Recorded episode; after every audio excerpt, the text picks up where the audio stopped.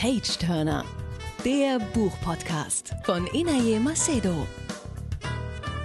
Und damit herzlich willkommen zu dieser neuen Folge Page Turner von meinem Buchpodcast. Ich muss heute wieder nicht alleine sprechen, denn ich habe eine Gesprächspartnerin, Ursula Poznanski. Hallo. Hallo. Ursula, an dieser Stelle frage ich immer eine Frage, um dich ein bisschen vorzustellen. Und zwar, mhm. Was hast du mit Büchern zu tun? Oh, ähm, also in erster Linie schreibe ich sie, aber ich bin auch eine äh, sehr begeisterte Leserin äh, nach wie vor und immer schon gewesen. Ich war eines dieser Kinder, die Bücher gefressen haben und das hat sich eigentlich sehr, sehr, sehr, sehr lange fortgesetzt. Ähm, dadurch, dass ich jetzt im Moment so viel schreibe, komme ich ein bisschen weniger zum Lesen, aber ich glaube, ich bin immer noch weit über dem Durchschnitt. Wie kam es denn? Erzähl mal so ein bisschen so, ein, so einen kleinen Abriss. Wie kam es mhm. denn ungefähr dazu, dass du jetzt hier mit mir diesen Podcast machst?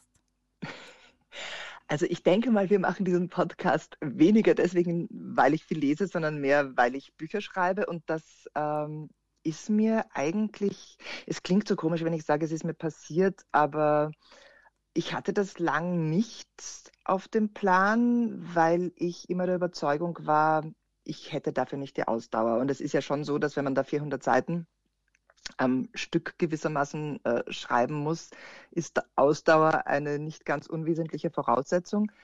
Und die hat sich bei mir erst eingestellt, so mit Ende 20. Davor wäre das komplett undenkbar gewesen. Und ich weiß auch nicht, welcher Schalter sich da umgelegt hat, aber da gab es offensichtlich einen. Und äh, davor habe ich auch geschrieben, aber eher Kurzgeschichten. Und die ersten Sachen, die von mir veröffentlicht wurden, waren eigentlich auch kurze Sachen. Also das waren Kinderbücher, so für die Altersgruppe zwischen fünf und sieben. Und dadurch bin ich dann aber wirklich hineingekommen und habe mich dann so sukzessive immer an längeren Sachen versucht und bin jetzt äh, halt bei ordentlicher Romanstärke angelangt. Also dann ähm, erzähle ich auch noch mal hier meine Notizen, die ich mir aufgeschrieben ja. habe zu dir. Und zwar, du giltst in Deutschland als Krimi-Star und bist Spiegel-Bestseller-Autorin. Nur um das mal klarzustellen. du hast äh, eine Auflage von insgesamt über zwei Millionen Bücher und hast auch schon den ein oder anderen Preis bekommen. Du schreibst ja. äh, Krimis, Thriller, dafür hast du auch den österreichischen Krimipreis bekommen. Mhm. Und deinen richtigen Durchbruch, der ist jetzt circa zehn Jahre her. Ja, so und ungefähr. Mhm. Zwar war das damals mit einem Jugendbuch, das heißt Erebos. Und für dieses Buch hast du 2011 den Jugendliteraturpreis der Jugendjury bekommen. Das ist richtig. Ja. Daran erinnere ich mich noch ziemlich genau, weil ja. lustigerweise dieses Buch Erebos ähm, auch so ein bisschen mit meiner Buchgeschichte zu tun hat, weil ich hm. damals mein allererstes Praktikum im Verlag gemacht habe, als dieses oh. Buch erschien und total durch die Decke ging. Jetzt sind wir Ach, auch. Ja, genau. Deswegen ähm, ist es, finde ich, total schön. Wir sprechen heute zwar nicht hauptsächlich über Erebos, aber nee. ähm, da am 14. August der zweite Teil erscheint von mhm. diesem mhm. damals sehr, sehr erfolgreichen Buch, möchte ich natürlich auch mit dir darüber kurz sprechen. Unser eigentliches Buch, über das wir heute ausführlich sprechen, ist ein aktueller Thriller. Vanitas heißt er und mhm. ist im Knauer Verlag erschienen. Tatsächlich hat er auch den Spiegel Bestseller Sticker drauf. Ja. Ist, äh, ist auch keine kurze Geschichte. Du schreibst ja jetzt lange Geschichten. Und mhm. zwar 300, circa 380 Seiten lang. Und der ist äh, im Februar erschienen, diesen, ja. dieses Jahr 2019. Ganz kurz, weil wir sprechen ja gleich ausführlich drüber, aber um schon mal so ein bisschen neugierig zu machen, es geht um Caroline, die ist ein ehemaliger Polizeispitzel und mhm. soll bei der Aufklärung mehrerer Morde im Baugewerbe helfen. Und natürlich wird sie dabei auch ihr eigenes Leben riskieren. Ja. Dazu gleich viel mehr. Vorher sprechen wir über Erebos und Erebos 2. Ich mhm. werde jetzt mich mal an einer ganz kurzen ähm, Zusammenfassung von Erebos versuchen. Es ist bei okay. mir, wie gesagt, ja sehr, sehr lange her, dass ich diesen Roman gelesen habe. Und ich habe noch mal ein bisschen mein Gedächtnis auffrischen müssen. Also korrigiere mich bitte, wenn ich da jetzt irgendetwas durcheinander geworfen habe in diesen mhm. neun Jahren. Also, Erebos, Jugendroman, erschien 2010 beim Löwe Verlag. Ja. Und es hatte tatsächlich damals und wie ich finde auch heute ein wirklich unglaublich aktuelles Thema, nämlich der Zusammenhang zwischen Jugendlichen und Computerspielen. Unser Protagonist ist Nick, der ist 16, lebt in London und bekommt ein Computerspiel. Damals, glaube ich, tatsächlich noch auf einer CD oder DVD. Also mhm, was man DVD, heute genau. DVD, was man heute gar nicht mehr macht, glaube ich. ich. ich. weiß es gar nicht. Ich glaube, man lädt die einfach aus dem Internet runter. Ja, ja. Und auf dieser DVD ist, ist ein Computerspiel, das heißt Erebos.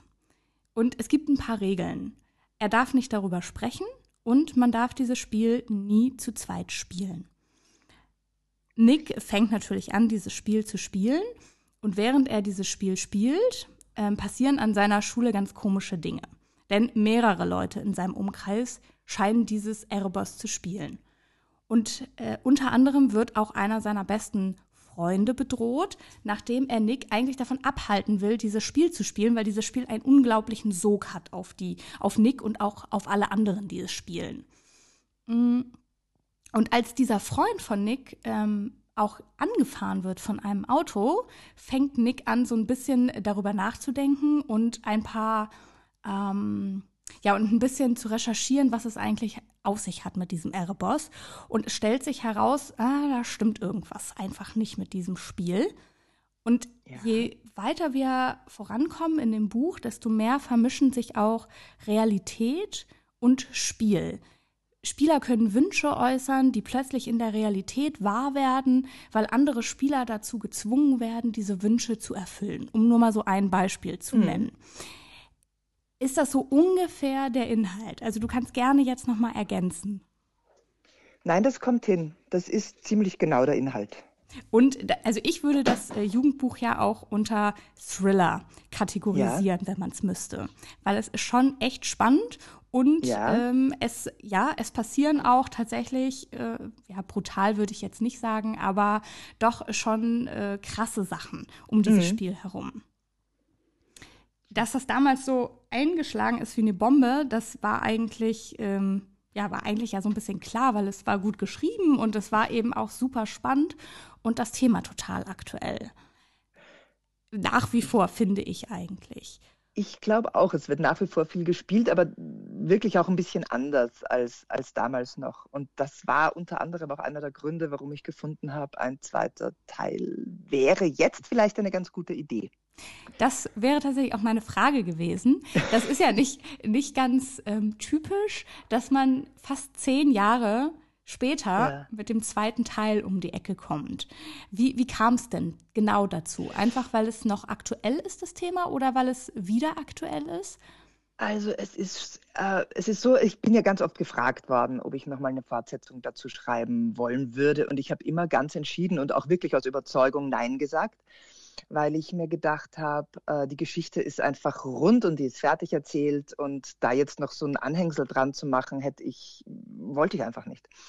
Und äh, nachdem, wie du schon gesagt hast, das Buch wirklich auch immer noch einfach sehr gut läuft und viel in Schulen gelesen wird und ich dann immer doch noch mal so ein, zwei Lesungen im Jahr draus mache, ist mir dann beim, beim Vorlesen aufgefallen, Gott, technisch ist das wirklich nicht mehr ähm, aktuell. Das ist einfach nicht mehr der Stand der Dinge und äh, also vieles von dem, was, im, was damals, also was so 2010 Aha- und Wow-Effekte ausgelöst hat, ist heute vollkommen normal. Also, dass dein Computer weiß, wer du bist und äh, kurz mal aufmuckt, wenn du versuchst, dich unter einem falschen Namen anzumelden. Das, das, das kratzt heute keinen mehr, weil da eigentlich jeder, jeder dran gewöhnt ist, dass man identifiziert wird von seinen eigenen Geräten. Mhm. Und äh, ja, und da ist das, da habe ich mir dann so langsam überlegt, es sind aber dafür ganz andere Sachen möglich geworden. Und äh, man, es wäre eine Möglichkeit, jetzt einfach diese zehn Jahre vergangen sein zu lassen und zu schauen, wenn das Spiel jetzt nochmal unter Anführungszeichen zum Leben erwacht, was würde es dann jetzt können? Wo würde es sich überall wiederfinden? Ähm, ja, und dann, und der Gedanke hat mich dann nicht mehr losgelassen und ich habe mir gedacht, es wäre schon möglich, jetzt sozusagen ein Update zu machen. Also das heißt, eigentlich können wir in zehn Jahren dann wahrscheinlich mit Erebus 3 rechnen. Schauen wir mal. Haben wir also, gerade so die Idee. ähm, geplant ist das nicht, aber das war es ja auch beim zweiten Teil nicht. Ich, ja dass dadurch, dass Erebos 2 am 14. August erst erscheint in mhm. Deutschland, mhm. ähm, habe ich es jetzt nicht vor mir liegen und konnte es nicht lesen. Ja. Vielleicht magst du die Aufgabe übernehmen, eine ganz kurze Inhaltsangabe zu geben. Also höchst einen, einen ganz kurzen Anreißer. Genau. Ähm, also es beginnt damit, dass Nick, den wir ja aus dem ersten Band kennen, der ist aber jetzt halt mittlerweile nicht mehr 16, sondern 25, 26, äh, studiert Fotografie in London und, äh, und macht so quasi, also als Nebenjob äh, fotografiert er Hochzeiten, Taufen, Geburtstagsfeste etc. Und das im ersten Kapitel, also es beginnt damit, dass er so eine Hochzeit fotografieren soll und da schon recht spät dran ist und mit seiner alten Klapperkiste da eben rausfährt auf so ein Landgut, wo diese Hochzeit stattfindet und plötzlich auf seinem Handy ein neues Icon entdeckt, das, von dem er sicher ist, dass er das nicht installiert hat. Und zwar ein rotes E, das ihm sehr bekannt vorkommt, noch aus seinen Schülerzeiten. Und er denkt aber im ersten Moment gar nicht so lange drüber nach, weil er auch schon spät dran ist und dann fotografiert er diese Hochzeit. Und ähm, erst am Rückweg sieht er sich das dann nochmal genauer an und stellt fest, dass das tatsächlich Erebos ist, das plötzlich auf seinem Handy auftaucht. Und das Erste, was er macht, weil seine Erfahrungen mit dem Spiel waren ja jetzt nicht berauschend gut, ähm, ist, er löscht das Ding und äh, setzt sich an den Computer, will die Fotos bearbeiten, die er geschossen hat, will sie auf dem Computer überspielen und stellt fest, ähm, die sind alle weg. Und was er dann machen muss, ist, er muss sie sich zurückerspielen und muss also quasi wieder in das Spiel einsteigen, obwohl er überhaupt keine Lust drauf hat und wird dann eben wieder hineingezogen und in diese ganzen, in den Plan, den das Spiel natürlich auch diesmal wieder hat, ähm, ja, mit eingebunden. Das hört sich auch total spannend an, wie Teil 1. Also 14. August, ab da können ja. wir dann alle nachlesen, was Erebos genau. diesmal plant. Ja. Ja, vielen Dank dafür. Ja, gern. Wir kommen zu Vanitas. Mhm. Das ist ein aktueller Thriller. Der ist ja. jetzt kein Jugendbuch mehr, sondern für Erwachsene, würde ich sagen. Obwohl genau. man Erebos, ich finde, das ist ja immer so ein bisschen, das wird ja gerne gemacht, dann in so Kategorien. Aber Erebos kann man ja auch wunderbar als erwachsener Mensch lesen. Das, das ja, ich mag das auch ganz gern. Also ich, die, diese, dieser Begriff All-Ager, der ja eine Zeit lang sehr, sehr in war, der ist jetzt finde ich, wieder ein bisschen verschwunden. Aber es gibt ja wirklich diese generationenübergreifenden Bücher. Und ich freue mich immer total, wenn ich, wenn ich mitbekomme, dass ähm, quasi ein Jugendbuch gekauft wird und das macht aber dann so den Weg durch die ganze Familie und alle finden sich so was drin, was ihnen gefällt. Das freut mich speziell. Und ich habe auch beim Schreiben eigentlich nie so das Gefühl, ich schreibe es nur für Jugendliche, sondern ich schreibe es auch immer so ein bisschen für mich selbst. Und ich schreibe es eigentlich so, dass ich es auch gerne lesen würde. Gibt es denn da Unterschiede, wenn du für Jugendliche schreibst oder für Erwachsene? Geringfügige. Also ein bisschen sicher schon. Äh, sprachlich versuche ich, also jetzt nicht, ich versuche jetzt nicht bewusst einfacher zu schreiben für Jugendliche. Ähm, ich lasse, also ja, in der Wortwahl bin ich, bin ich möglicherweise ein wenig, ja, Jugendlicher klingt jetzt blöd, weil ich versuche auch nicht Jugend, also ich schreibe ganz bestimmt keine Jugendslang, aber bestimmte, bestimmte Worte, die ich in einem Erwachsenenroman verwenden würde, da überlege ich mir nochmal, müssen das jetzt 95 Prozent aller 15-Jährigen googeln? Ähm, dann suche ich ein anderes Wort. ähm, Sehr aufmerksam von dir. Aber ansonsten eigentlich, eigentlich ähm, nicht so. Da hängt es eher von der Perspektive ab, dass ich, dass ich mir dann denke, ja, aber ein, weiß ich nicht, 16-, 17-Jähriger würde das jetzt so nicht denken. Während wenn ich eine über 30-jährige Frau als Perspektivfigur habe, die würde dann auch wieder, die würde einfach anders im Kopf formulieren als ein 17-jähriger Junge. Und darauf, da, dadurch unterscheidet sich es, glaube ich, hauptsächlich. Es ist ganz spannend, dass du über das Alter deiner Protagonisten gerade angefangen hast zu sprechen, denn vielleicht liegt es an mir, ich weiß es nicht. Ich konnte nicht so ganz herausfinden, wie alt unsere Protagonistin in Vanitas ist, Caroline. Caroline, die sagt, ähm, die sagt es aber an einer Stelle ah, tatsächlich. okay, dann ähm, lag es an mir. Die ist, die ist äh, 35. 35, okay. Ich hätte sie tatsächlich auch auf, also in, meinem, in meiner Fantasie ja. war sie auch Anfang 30. Ja, siehst du. Und, perfekt. Ja, genau. Also eigentlich so, so, ich hatte sie gedacht, so sie ist so alt wie ich. Aber das ist vielleicht auch so eine kleine Lesekrankheit von mir, dass ich, dass ich die Protagonisten, von denen ich lese, oft so in mein Alter schiebe, obwohl das gar nicht stimmt, mhm. weil ich mich denen dann näher fühle. Ja, ich glaube, das ist auch total okay. Also ich, ich finde ja, das äh, Alter ist auch so eine das muss man sich halt überlegen, wenn man, wenn man ein Buch schreibt und dann wähle ich das einfach quasi nach praktischen Gesichtspunkten aus. Wenn ich jetzt so wie bei Caroline jemanden habe, der schon eine, ein gewisses Maß an Dingen erlebt haben muss und der man das dann auch abkaufen soll, eben dieses quasi die Vergangenheit, die sie hat, dann kann ich die nicht 22 machen, finde ich. Ähm, und äh, ja, also da, für mich war das, für mich war das ein, eigentlich ein, ein gutes Alter, diese 35, die ich ihr da, ähm, ja, die ich ihr da gegeben habe. Jetzt habe ich den Titel ja schon ein paar Mal erwähnt, Vanitas. Ja. Das ist ja, ja ähm, ein, ein Name, ein Begriff, ein Titel, den mhm. ich jetzt so m, noch nie gelesen habe. Aber ich glaube, das liegt eher daran, dass ich da eine kleine Bildungslücke habe, wie mir dann aufgefallen ist, als ich ein bisschen recherchiert habe.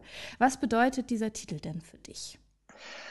Also Vanitas ähm, hat ja mehrere Bedeutungen. Es heißt auf der einen Seite Eitelkeit, das hat hier aber das hat damit jetzt nichts zu tun bei dem Buch, sondern äh, in der ursprünglichen in der ursprünglichen Bedeutung heißt es Vergänglichkeit. Und es gibt aus dem Barock ganz ähm, bekannte Gemälde, das sind so quasi depressive Stillleben, wo man einen Tisch hat mit vergammeltem Obst, mit einem toten Kopf, mit einer Schriftrolle, also so mit, mit allen Symbolen, die für Vergänglichkeit stehen. Und äh, das war quasi eine, ja, eine Zeit lang haben das viele Künstler gemalt und die heißen dann Vanitas-Gemälde, weil sie eben auf die Vergänglichkeit aller Dinge äh, hinweisen sollen. Und in, im Zusammenhang mit der Geschichte fand ich Vergänglichkeit ein gutes Thema, eben auch weil Friedhof eine große Rolle spielt, weil Tod eine große Rolle spielt. Und äh, ja, das war so der Hintergedanke. Jetzt sehen wir auf dem Cover einen ein Bundel ähm, von Rosen sind es, glaube ich, hauptsächlich ja, oder nur, ja. die ein bisschen verwelkt sind, aber noch lila schimmern. Und mhm. wir sehen eine Libelle. Ist das richtig? Ich, ich dachte auch, sicher. es ist eine Libelle. Okay. Mir, nein, äh, mir hat man dann erklärt, und zwar ein Insektenforscher, der mhm. mir ist mir auf der Messe begegnet und hat mir erklärt, es ist eine Kurzfühlerschrecke. Ah, also eigentlich eine Heuschrecke. Okay, darauf wäre ich nicht gekommen. Ja. ähm, jetzt hast du schon einen ganz interessanten Punkt angesprochen. Autoren dürfen ja manchmal tatsächlich gar nicht so viel mitsprechen bei Titel und Cover, mhm. wie man vielleicht so meinen könnte. Wie war das bei Vanitas? Ähm, war das eine Zusammenarbeit? Bist du glücklich mit dem Ergebnis oder sagst du, hm, ja, ich also, sah anders aus. Ich, ich, bin, ich bin sehr glücklich mit dem Ergebnis. Ich finde das Cover wirklich schön. Es ist eines meiner schönsten. Ähm, ich bin ja, also Vanitas, äh, das Buch sollte man vielleicht noch ergänzen, heißt ja Vanitas schwarz wie Erde. Genau. Weil es auch drei Bände geben soll. Ah, das wäre nämlich ähm, auch eine Frage gewesen. Ich habe nämlich überall nur Auftakt gelesen und dachte, ja. aha, wird es eine Reihe, wird es eine Trilogie? Aber jetzt, also im Moment ist es, für, ist, es, ist es für drei Bände angedacht und ich denke mal, das ist auch wahrscheinlich, ist wahrscheinlich gut. Okay. Ähm, eine gute Menge. Ähm, und ich hatte zuerst eben Schwarz wie Erde war mein Titel, mein mhm. Arbeitstitel und dachte auch, das ist ein schöner, ist ein schöner Titel. Und dann macht man eben mit den Farben weiter. Und äh, und dann kam der Verlag und hat gesagt, ja, aber Reihentitel, man, es ist irgendwie schon gut, Reihentitel zu haben. Und äh, dann sind wir eben auf Vanitas gekommen. Und, und ja, jetzt heißt Vanitas schwarz wie Erde und das nächste wird dann heißen Vanitas blau wie Blümchen. Nein, aber, aber ähm, eben auch wieder, wieder Farbe und, und quasi, also das, die, die Linie wird fortgesetzt. Also höre ich raus, dass du ähm, gedanklich äh, schon beim zweiten Teil bist oder gibt es sogar schon was Handfestes? Ich bin, ich bin schon mittendrin im Schreiben. Mittendrin, also okay. ich bin mittendrin, ich bin so in der bisschen über der Hälfte. Okay, sehr spannend. Aber wahrscheinlich verrätst du noch nicht allzu viel. Noch nicht so viel. Nein, äh, gerade auch, weil ja viele den ersten nicht gelesen haben, noch, denke ich mir, und vielleicht noch lesen wollen. Und dann würde ich ja spoilern, wenn ich jetzt erzähle, wie es im zweiten weitergeht. Genau, da sind wir nämlich auch schon ähm, bei unserem nächsten Punkt. Und zwar, worum geht es eigentlich in diesem Roman, in diesem ja. Thriller? Ähm, ich mache es gerne wieder so, dass ich eine Inhaltsangabe äh, vorlege mhm. und du darfst mich danach ähm, korrigieren, ausbessern, verbessern. Okay. Ja, also wir beginnen die Geschichte mit Caroline Bauer. Das ist eine junge Frau, die als Floristin arbeitet und du hast es eben schon angesprochen. Und der Blumenladen, in dem sie arbeitet, der ist in der Nähe des äh, Wiener Zentralfriedhofs. Also wir beginnen die Geschichte in Wien, deiner Heimatstadt. Mhm. Und natürlich, weil es ist ein Thriller, gibt es ein Geheimnis um Caroline Bauer. Denn diese Caroline Bauer, das ist eine Identität, die hat unsere junge, die hat unsere 35-jährige Protagonistin nach ihrem inszenierten Tod angenommen. Mhm. Und zwar kam es dazu, dass, ähm, dieser, dass, dass sie ihren eigenen Tod inszeniert hat, weil sie als Polizeispitzel gearbeitet hat für die Polizei und mhm. sich in einen ziemlich gefährlichen Clan eingeschleust hat und äh, da eben Informationen für die Polizei äh, herausfinden sollte. Und sie aufgeflogen ist.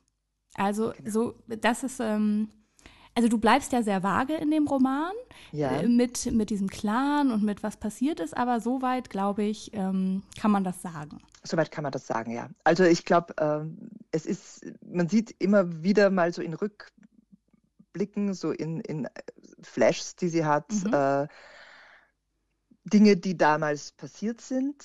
Ähm, und äh, das wird halt natürlich jetzt mit den Bänden immer mehr. Also zum, zum Schluss kennt man dann tatsächlich auch die ganze Geschichte und weiß, äh, was, was sie da genau gemacht hat und, und, und was ihr genau zugestoßen ist.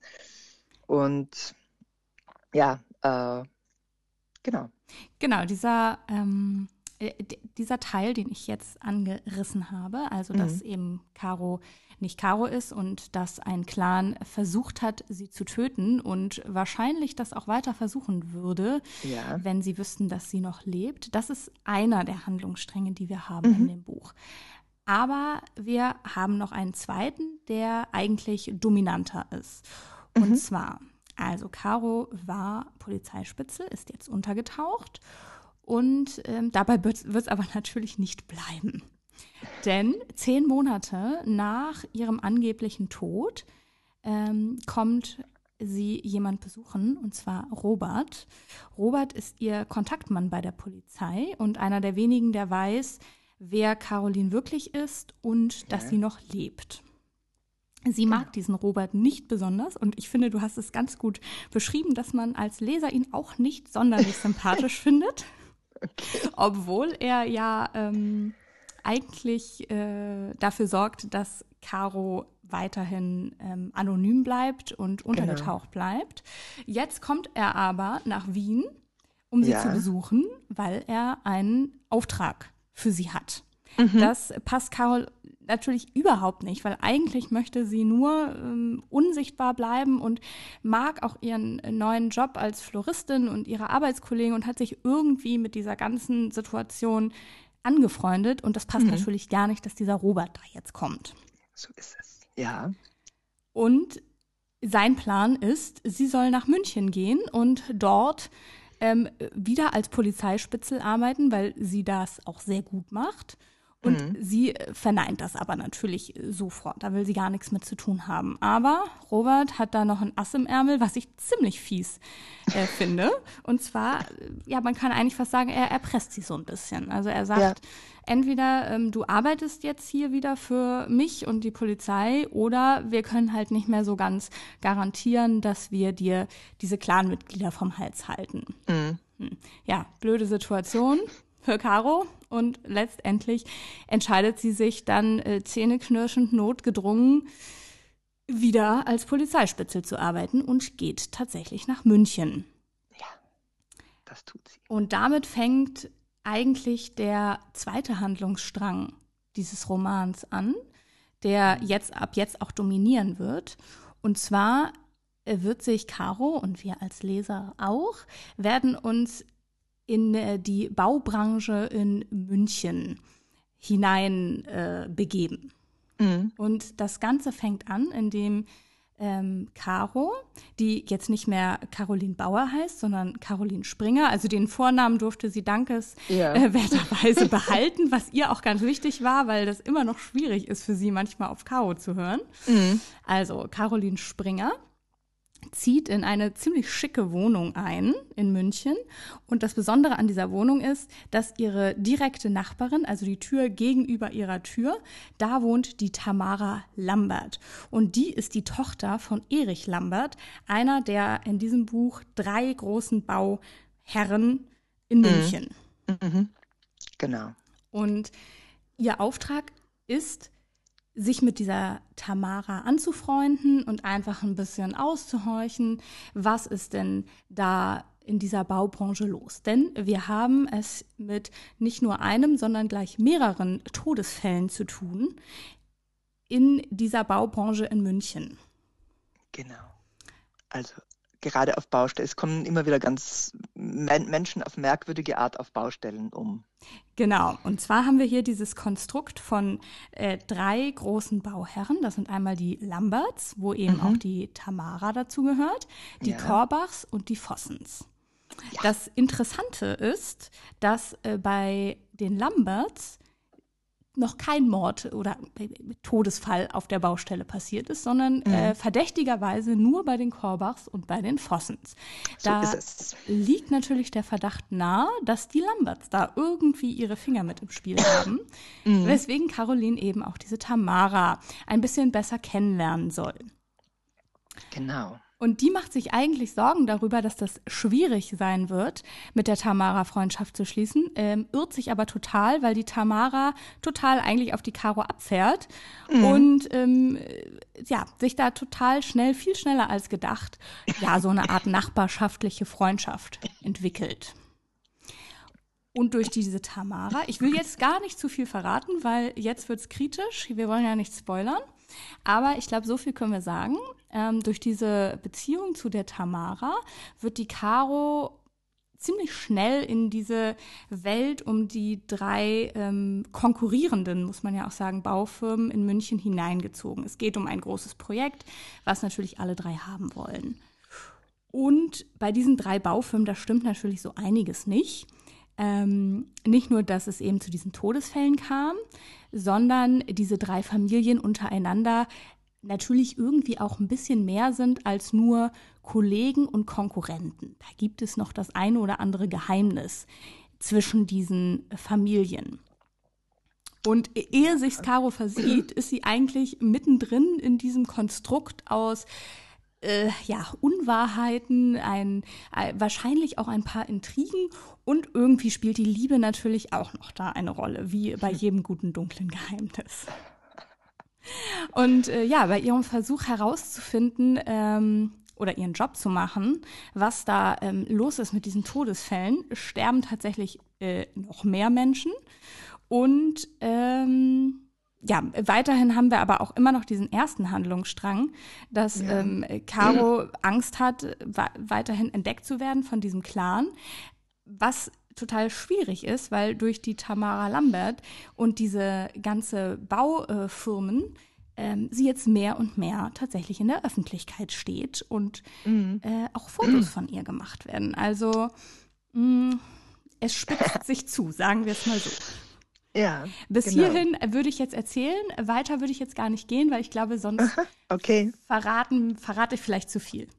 Für mich war einfach spannend, äh, eben auch diese, diese, ja, dieser, dieser Balanceakt zwischen einerseits soll sie was rausfinden, andererseits wird sie eigentlich gern unsichtbar bleiben und das lässt sich aber halt nicht so einfach machen. Ähm, aber Caro hat ja ein paar, ein paar, wie soll ich sagen, ein paar ähm, spezielle Fähigkeiten, die sie auch für diesen Clan eben interessant gemacht haben. Und die setzt sie wieder ein. Also die, die bringt sie wieder ins Spiel und dadurch schafft sie es dann doch besser, quasi ihre Anonymität ein bisschen aufrechtzuerhalten, als das jemand anderer vielleicht geschafft hätte. Ähm, aber ansonsten, ich, ich würde sagen, ja, perfekte Zusammenfassung.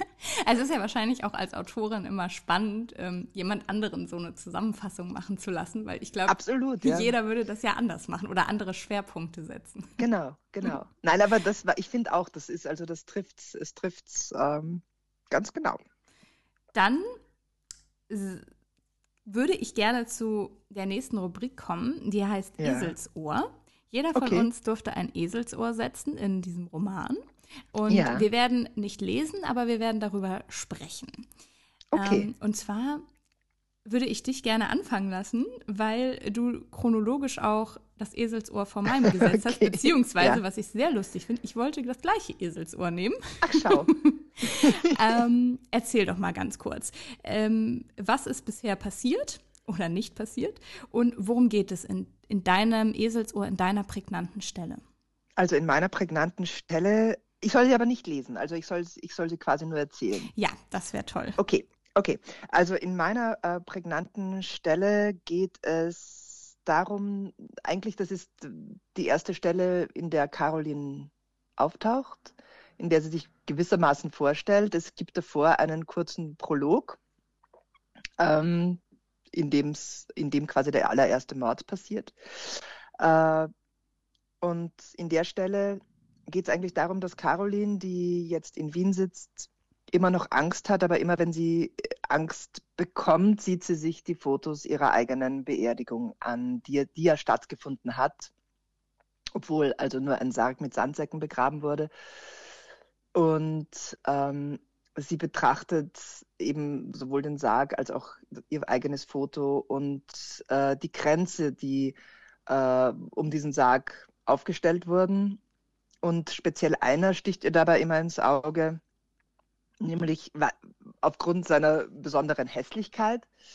Aber das, der ist nicht einfach nur hässlich, sondern der hat eine Aussage, dieser Kranz. Äh, denn Caroline kommuniziert mit den Leuten oder speziell eben mit dieser einen Person, mit der sie noch Kontakt hat aus ihrem früheren Leben, ähm, über die Blumensprache. Und weil sie eben versucht, möglichst nirgendwo äh, Spuren zu hinterlassen, keine keine E-Mails zu schreiben, etc., ähm, kommunizieren die beiden häufig darüber, dass sie sich eben Blumen schicken oder in dem Fall über den einen über über Carolins Grabkranz und äh, der besteht eben aus knallpinken Lilien, aus orangen Gerbera, aus einer einzelnen Narzisse, aus einem Sträußchen Vergissmeinnicht und einer Distel. Und alle diese Blumen, alle diese Pflanzen äh, haben eine Bedeutung. Und ähm, am Ende der Stelle, die ich ausgesucht habe, äh, kommt Caroline eben zum wiederholten Male zu dem Schluss, dass der Kranz eine Warnung ist. Tja. Und also, um es nochmal ganz deutlich zu sagen, also ja? das sind, äh, das ist tatsächlich die, damit startet der Roman, richtig? Damit startet der genau. Roman, ja. Ist auch genau. ungewöhnlich, dass man sich so eine Stelle dann ganz am Anfang aussucht.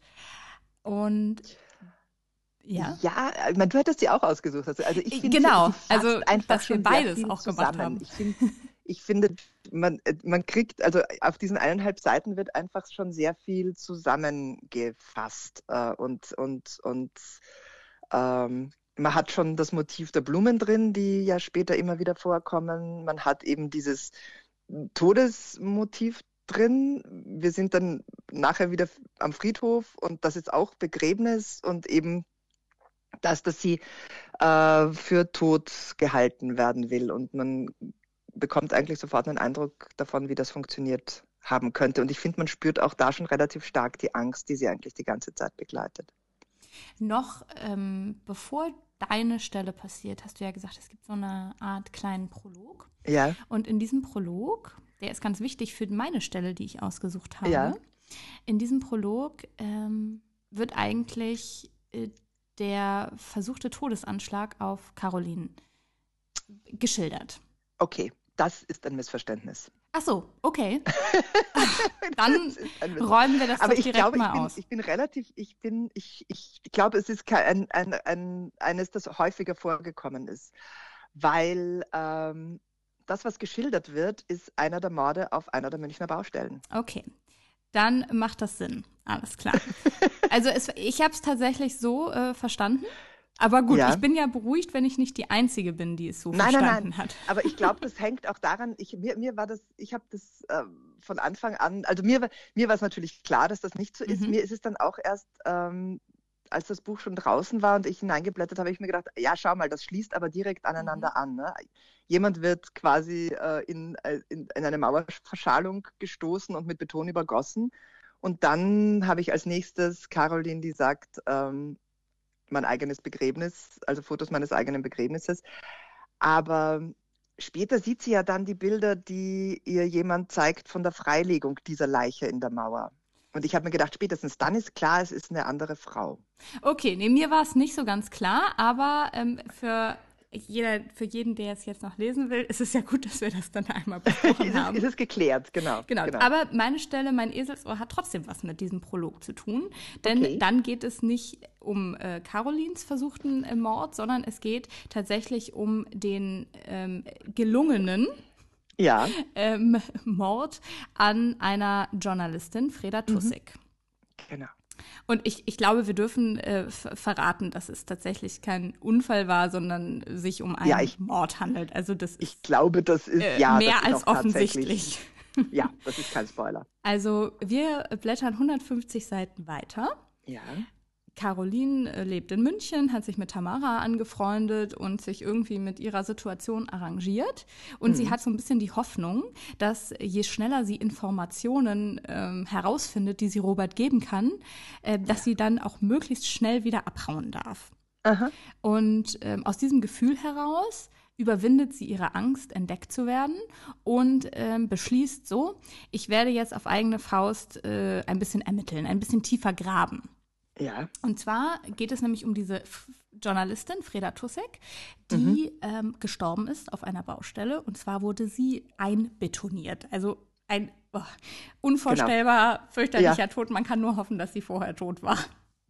Ja. Ähm, und um diesem äh, Mord auf die Spur zu kommen, wird äh, Caroline, äh, so wie du es ja vorhin auch schon ein bisschen angedeutet hast, mhm. ähm, ihre Fähigkeiten, sich ihrer Fähigkeiten zunutze machen und sich in eine auch Journalistin verwandeln, in Sabine ja. Kraftschick.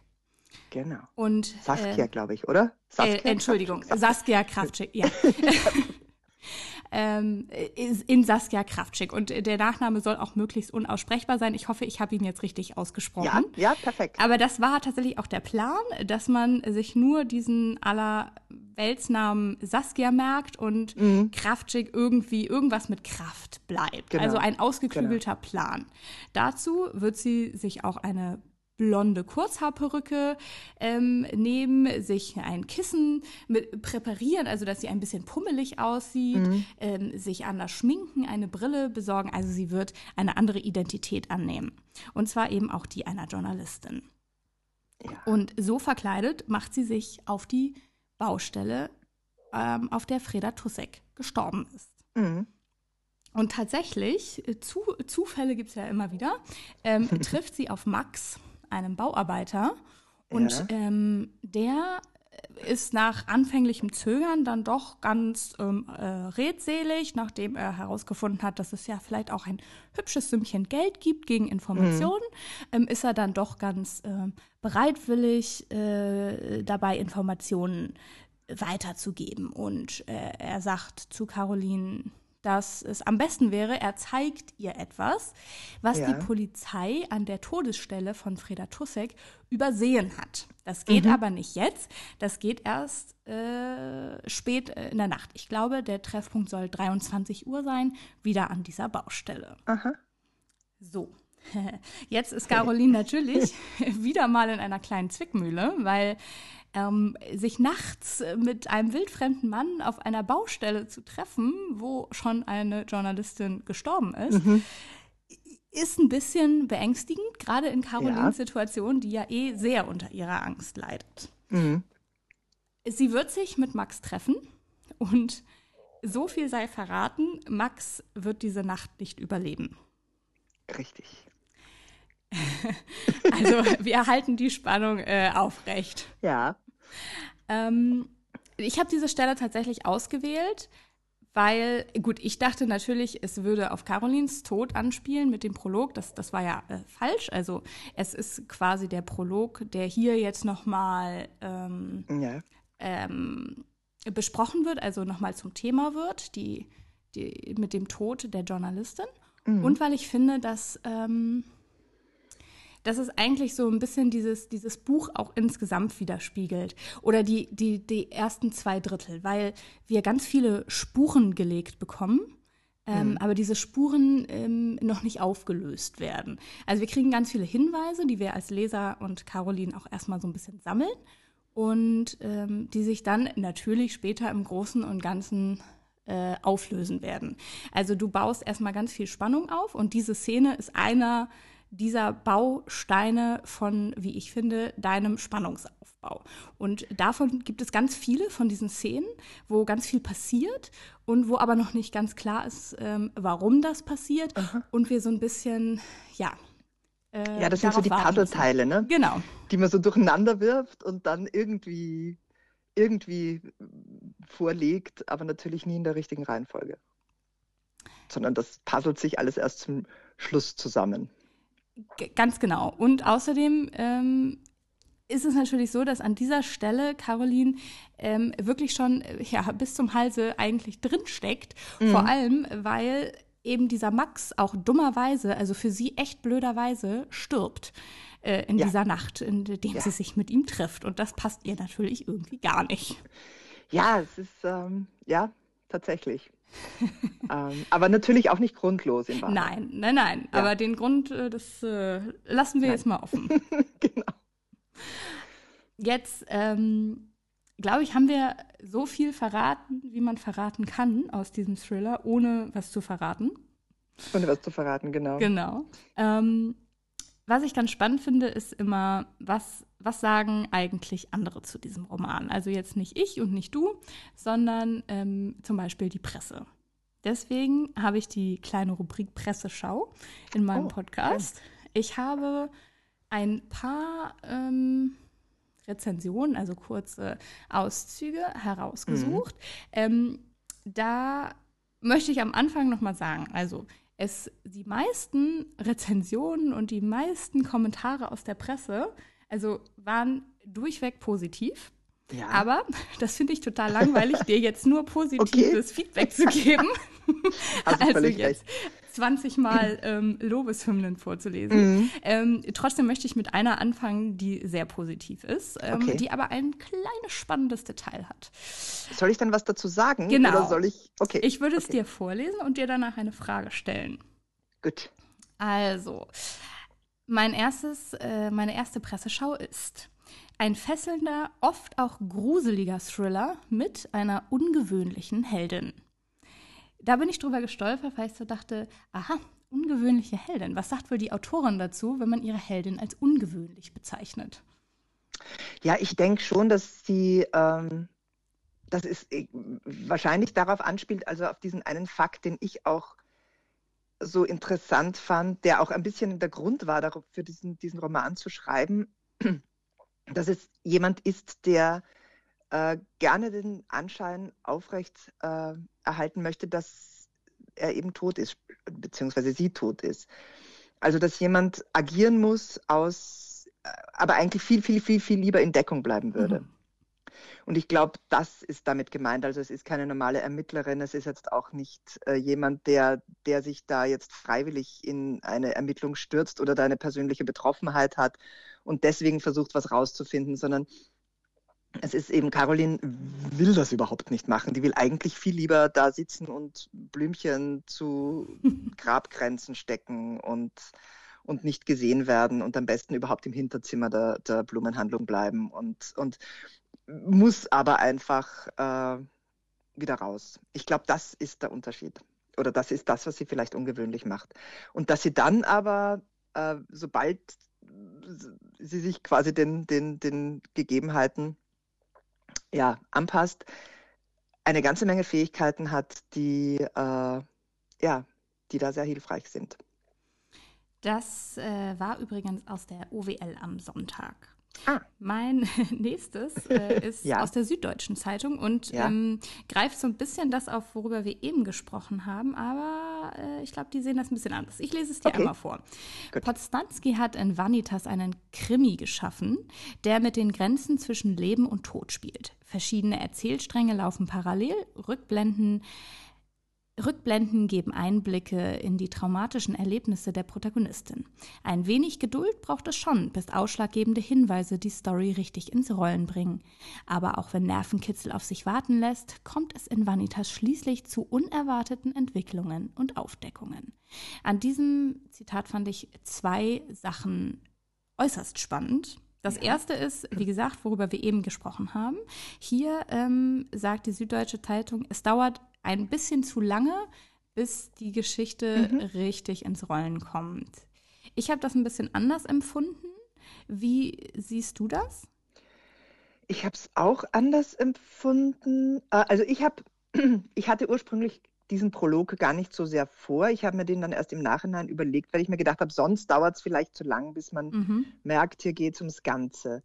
Ähm, ich hätte sonst einfach mit der Stelle angefangen, die ich vorher als Eselsohr ausgesucht mhm. habe, ähm, also mit Caroline. Aber das hätte ich dann wiederum tatsächlich gefunden. Dann, dann, dann dauert es einfach zu lange, bis da wirklich ähm, klar wird, wir haben hier einen Thriller, bei dem Menschen ums Leben kommen. Ähm, ich persönlich finde immer, ich habe gerne, also auch als Leserin, schon einen Bezug zu den Hauptpersonen oder zumindest zu der Hauptperson, bevor ich sie dann in Gefahr bringe. Weil es mir relativ egal ist, wenn jemand äh, in Lebensgefahr ist, mit dem ich aber noch nicht mitlebe mhm. bei einem Buch.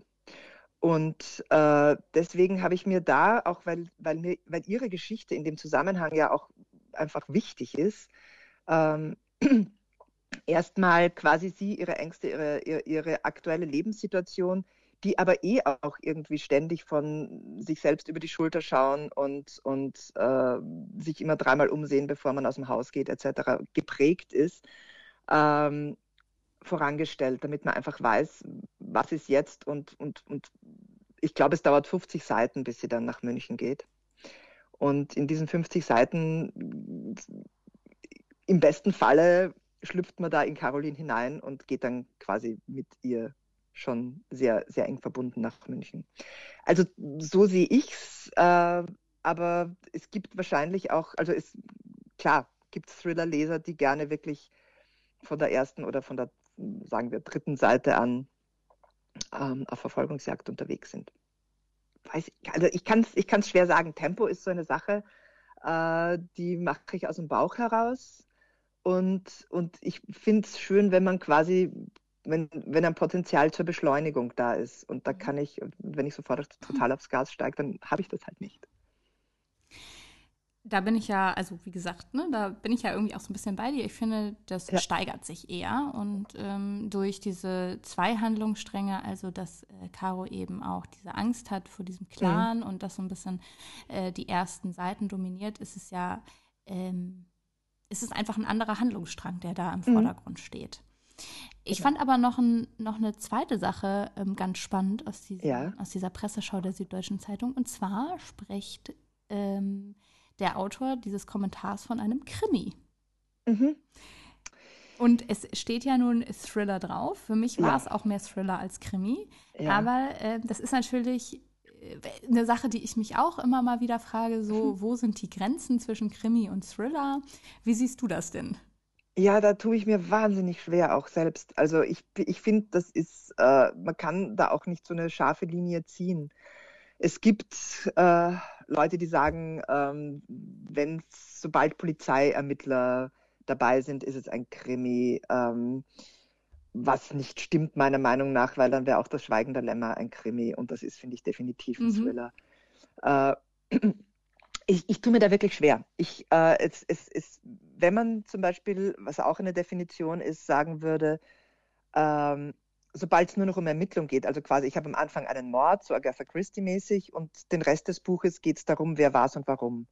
Dann wäre es ein Krimi und so, solange noch eine aktive Gefahr da ist, die bekämpft werden muss und quasi die, also äh, immer noch immer noch die Möglichkeit weiterer Opfer oder sogar die Bedrohung der Hauptpersonen im Raum steht, ist es ein Thriller. Finde ich auch, ich finde, man kann es nicht so eingrenzen. Ich tue mir da wirklich unglaublich schwer. Es ist aber bei allen meinen Büchern so, dass sie manchmal als Krimi und manchmal als Thriller bezeichnet werden. Okay, es war, ich fand es einfach spannend, mal zu hören, was du darüber denkst, weil ich mir ja. die Frage nämlich auch äh, schon das ein oder andere Mal gestellt habe. Und ich, ich habe immer so immer gern Spannungsroman. Der Oberbegriff. ja. Jetzt würde ich dir gerne noch eine Leserstimme vorlesen. Also, okay. wie gesagt, die, die ist jetzt sehr, ähm, sehr kritisch. Okay. Und ich möchte nochmal erwähnen, dass ich danach explizit gesucht habe, nach einer negativen okay. Stimme okay. unter den vielen positiven. Das gibt es auch immer. Das ist schon okay. Na, na klar. Und, und wenn sich jemand beschwert, dass er Geld fürs Buch bezahlen musste. Genau, nein. Also das ist, aber ich finde das auch in Ordnung. Ich finde es, ich es kann nicht jedem alles gefallen. Und ich meine, ich, ich, ich werde ich es nicht schaffen, das Buch zu schreiben, das allen gefällt. Und das finde ich auch völlig in Ordnung. Also ich habe ich hab damit kein, wie soll ich sagen, kein Problem. Ich, ich finde, das ist eine, eine quasi eine gegebene Sache. Sobald man Dinge tut, die öffentlich sind, sei es jetzt Schreiben, Singen, Schauspielen, Komponieren, was auch immer, ja, ähm, wird es so sein, dass es Leuten nicht gefällt. Dann lese ich dir einmal diese okay. Leserstimme vor. Im Buch tauchen immer wieder neue Charaktere auf, die Caroline kennenlernt. Leider erfährt man über diese meiner Meinung nach zu wenig. Sie sind zu unnahbar, ein wenig zu flach. Hier sehe ich definitiv mehr Potenzial. Den ein oder anderen Charakter hätte ich gerne näher kennengelernt. Dazu muss man vielleicht sagen, dass es tatsächlich äh, mehrere Personen gibt, die handeln, was sich einfach auch aus diesem Dreieckskonstrukt ergibt zwischen diesen ja. drei großen Baufirmen, die natürlich alle äh, Großeltern haben, Kinder haben, äh, Enkel und eben mhm. auch so ein bisschen eine Familiendynastie sind. Und Caroline lernt davon relativ viele kennen. Mhm. Diese Leserin war jetzt der Meinung, dass die zu oberflächlich sind, also du vielleicht die Charaktere nicht genug herausgearbeitet hast. Okay. Also es ist ja so, wir sehen die ja alle nur aus Carolins Perspektive. Äh, wir kriegen genau so viel von ihnen mit, wie Caroline von ihnen mitkriegt.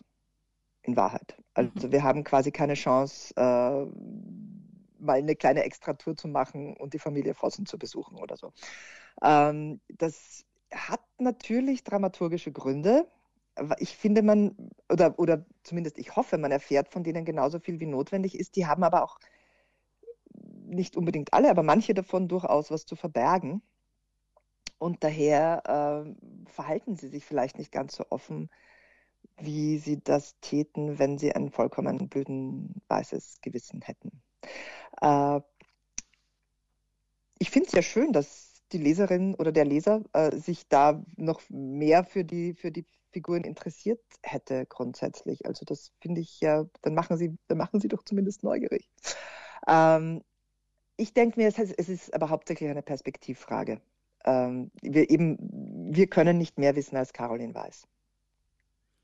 Ja, und ich denke auch, also ich habe auch ein bisschen darüber nachgedacht und mir natürlich die Frage auch gestellt und mhm. bin für mich so ein bisschen zu der zu dem Entschluss gekommen, dass es, ähm, dass die Charaktere natürlich nicht bis ins letzte Detail ähm, in, diesem, in, in dem Roman, also das, was ich als Leser mitbekomme, ausgearbeitet sind, was wahrscheinlich ganz anders bei dir auf dem, auf dem Schreibtisch aussieht und ja. du uns die Informationen wahrscheinlich gegeben hast, die wir brauchten. Weil ja. ich glaube, wenn ähm, wenn du die noch weiter ausgearbeitet hättest, könnte ich mir mhm. vorstellen, mhm. dass es einfach ähm, dieses Tempo von diesem, von diesem äh, Thriller einfach auch ein bisschen gedrosselt hätte. Es wären, ja, also wenn, wenn man dann sehr viel Überflüssiges reinpackt, also überflüssig jetzt im Sinne von äh, der Geschichte eigentlich nicht dienlich, mhm. dann, ähm, dann wird es erstens lang und dann gibt es natürlich wieder, dann gäbe es hundertprozentig Gegenstimmen, die sagen, ja, aber wozu, das hat ja keiner gebraucht.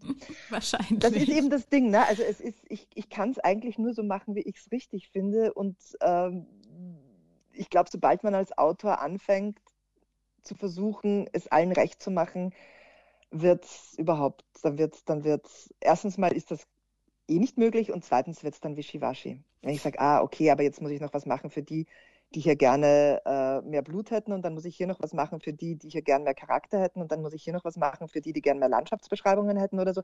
Weißt du, dann, ja, yeah, das, das klappt nicht. Also ich finde, also ein heißt, gutes Indiz bei mir ist immer, ja. ähm, ob die Charaktere genug ausgearbeitet sind oder nicht, dass ich mir mhm. merken kann, wer wer ist.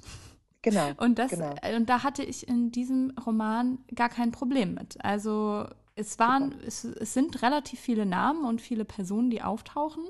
Und äh, trotzdem konnte ich nach ein paar Seiten ähm, immer noch sagen, ach, das war der. Oder ach, der, der war ja das und hatte das gemacht. Also das mhm. fiel mir nicht schwer. Und äh, das ist, finde ich, eigentlich immer ein gutes Indiz dafür, dass es ähm, genauso richtig ist, wie es ist. Super. Nein, das hoffe ich auch. Also ich, ich mir geht es da ähnlich wie dir, wenn ich, wenn ich lese und wenn ich dann zurückblättern muss und sage, ja, wer mhm. war das mhm. jetzt nochmal? Äh, dann, dann bin ich auch aus dem Lesefluss raus. Und deswegen versuche ich dann auch immer, äh, quasi wenn Caroline jemanden zum ersten Mal trifft, wird sie irgendein spezielles Merkmal an dem finden oder, oder da gibt es dann ein Gespräch, an das sie sich später, wenn sie den das nächste Mal sieht, vielleicht nochmal ganz kurz erinnert. Und dann weiß man auch wieder, ach ja, genau, das war ja der. Und ich glaube, das ist äh, was, was ich beim Lesen sehr schätze und das versuche ich dann auch so zu machen, dass man nicht eben irgendwie die Leute großartig verwechselt. Ähm, was, und manchmal braucht man halt einfach mehr als vier Leute oder fünf Leute, um eine Geschichte zu erzählen. Und äh, ja, dann ist das so. Jetzt ähm, sind wir fast am Ende und ja. kommen auch zum Ende des Buches. Wir werden natürlich nicht spoilern. Äh, Nein. Ähm, aber ich finde, das Ende ist ja auch immer so ein ganz wichtiger Punkt in, in ja. einem Roman, weil man sich ja. ja. auch viele Stunden damit beschäftigt hat. Und ähm, meine, meine Sicht zu diesem Ende, also er kam, das Ende kam doch recht schnell. Also ja. ich, ich hatte so den Eindruck, ähm, ich war gerade noch mitten im Lesen, dann äh, kam eigentlich schon das Ende, was aber jetzt nicht negativ ist, sondern äh, okay. es ist einfach so. und ähm, ich fand das Ende, es war relativ äh, kurz, schnell, kam plötzlich und, was aber natürlich total toll ist, es war unerwartet. Das ist ja Ach, immer schön. ganz schlimm, wenn man, wenn man eigentlich die ganze Zeit Vermutungen hat und die sich am Ende ja. bestätigen, dann ist man ja, immer so ein bisschen enttäuscht als Leser. Und wir haben natürlich, wie du ganz am Anfang gesagt hattest, einen wunderbaren Cliffhanger zu Band 2. Also es wird nicht alles aufgelöst. Ja. Aber das, was aufgelöst wird, war überraschend und hat äh, das alle Fäden ganz herrlich zusammengeführt. Super. Ähm, ja, ich glaube, so viel mehr kann man gar nicht zum Ende sagen. Deswegen ähm, wäre meine einzige Frage an dich, war es schwierig, dieses Ende zu schreiben, also alles zusammenzufügen? Ähm, ich hatte es eigentlich schon ziemlich klar im Kopf, von daher nicht wirklich schwierig. Äh, ich nein, also fand, fand ich jetzt fand ich jetzt nicht, weil mir auch, weil ich da auch irgendwie sehr im das ist jetzt schwierig, auch wieder ohne zu spoilern. Aber manche der Dinge, die äh, während des Romans ähm, von Caroline auf eine bestimmte Art und Weise interpretiert werden, da war mir ja völlig klar, was in Wahrheit dahinter steckt. Und das dann aufzudröseln, ist im Gegenteil eigentlich immer eines, eine der schönsten äh, Phasen im Schreiben, wenn man sagt, ha, und jetzt kann ich es verraten. Ähm, das, ist eine, das ist eine der Phasen, die mir den größten Spaß macht, von daher eigentlich nicht schwierig. Dann bleibt die letzte Frage, diese heißt, so wie der Podcast, ja. ähm, ist dieser Roman, dieser Thriller ein Page-Turner? Für mich war es so, dass ich finde, dass es ab der Hälfte in etwa tatsächlich mhm. zum Page-Turner wird. Also da muss ich mhm. der Süddeutschen auch so ein bisschen recht geben. Also die ersten, die erste Hälfte war spannend, aber sie war jetzt nicht so spannend, dass ich es nicht mehr aus der Hand legen konnte, also was ja, ja ein Page-Turner ausmacht. Aber dann ja. hat es wirklich so, ähm, ja, so ein bisschen Klick gemacht und die, die, die zweite Hälfte war für mich tatsächlich, ich habe eine Seite nach der anderen umgeblättert. Sehr schön. Sehr dich schön. zu fragen, ob du findest, dass dieser Roman ein Page-Turner ist, da habe ich mir Gedanken gemacht, ob das Sinn macht. Ich stelle dir ja, diese Frage. Ja, ich bin da natürlich irgendwie einfach. gebiased. Genau. Ja. ich meine, was sollst du dazu sagen? Ja, ich, also ich, es ist die Art Buch, die ich auch mag. Ne? Also es ist für mich diese Mischung aus aus äh, einerseits schon charakterlastig auch. Also mir ist es einfach wichtig, dass die Figuren leben und speziell die Hauptfigur lebt. Und gerade bei dem Roman war mir das vielleicht noch ein bisschen wichtiger als bei anderen, weil das halt, weil, weil ohne Caroline funktioniert das Ding halt einfach gar nicht. Und, äh, und dann eben, dass es Fahrt aufnimmt, dass man, dass man quasi so wie die Dinge ja auch im Leben häufig sind. Man, man, es, kommt, die, es kommt ins Rollen und es rollt dann immer schneller, schneller, schneller, schneller. Und äh, so gesehen würde ich mich dir da eh anschließen. Okay, gerne. ja, dann eine ganz kurze letzte Frage. Was ja? liest du gerade aktuell? Was lese ich gerade aktuell? Ähm, ich lese gerade zwei Sachen parallel und äh, Nein, aber das, das, wo ich im Moment gerade wirklich intensiv äh, dran bin, ist ähm, Die Liebe im Ernstfall, was im Moment, glaube ich, eh alle lesen. Okay. Von der Daniela Krien. Sehr Mir schön. Gefällt ich sehr gut. Ich finde es immer spannend äh, zu, zu hören, was andere Menschen in meinem Umfeld ja. so lesen. Ja, ja. höre ich auch sehr gern. Ähm, Ursula, toll. Also vielen Dank. Das war ganz wunderbar, mit dir über deine Bücher zu sprechen. Das äh, war ja jetzt auch das erste Mal. Ja. Ähm, und ich würde sagen, allerspätestens hören wir uns in zehn Jahren wieder zu Erebus 3. darauf, darauf, nagel ich dich jetzt fest. Okay. Mal gucken, was wir dann an äh, technischem erwarten. Nein, also vielleicht hören wir uns ja schon früher, wenn Vanitas 2 rauskommt. Ja, Gibt es da schon ungefähr einen Termin? Also es wird äh, ziemlich genau ein Jahr nach dem ersten sein. Also ich denke Ende Februar, Anfang, äh, Blödsinn, Ende Januar, Anfang Februar. Sehr schön. Dann wird, haben wir quasi erscheinen. ein Date. Genau. ja, es hat ja. mir sehr viel Spaß gemacht. Vielen Dank. Und, ähm, ich fand es auch sehr schön. Super, Danke das freut dir. mich. Dann wünsche ich dir noch einen wunderbaren Tag und bis Januar, Februar. Bis Januar. Alles Liebe. Tschüss. Gut. Ciao. Tschüss.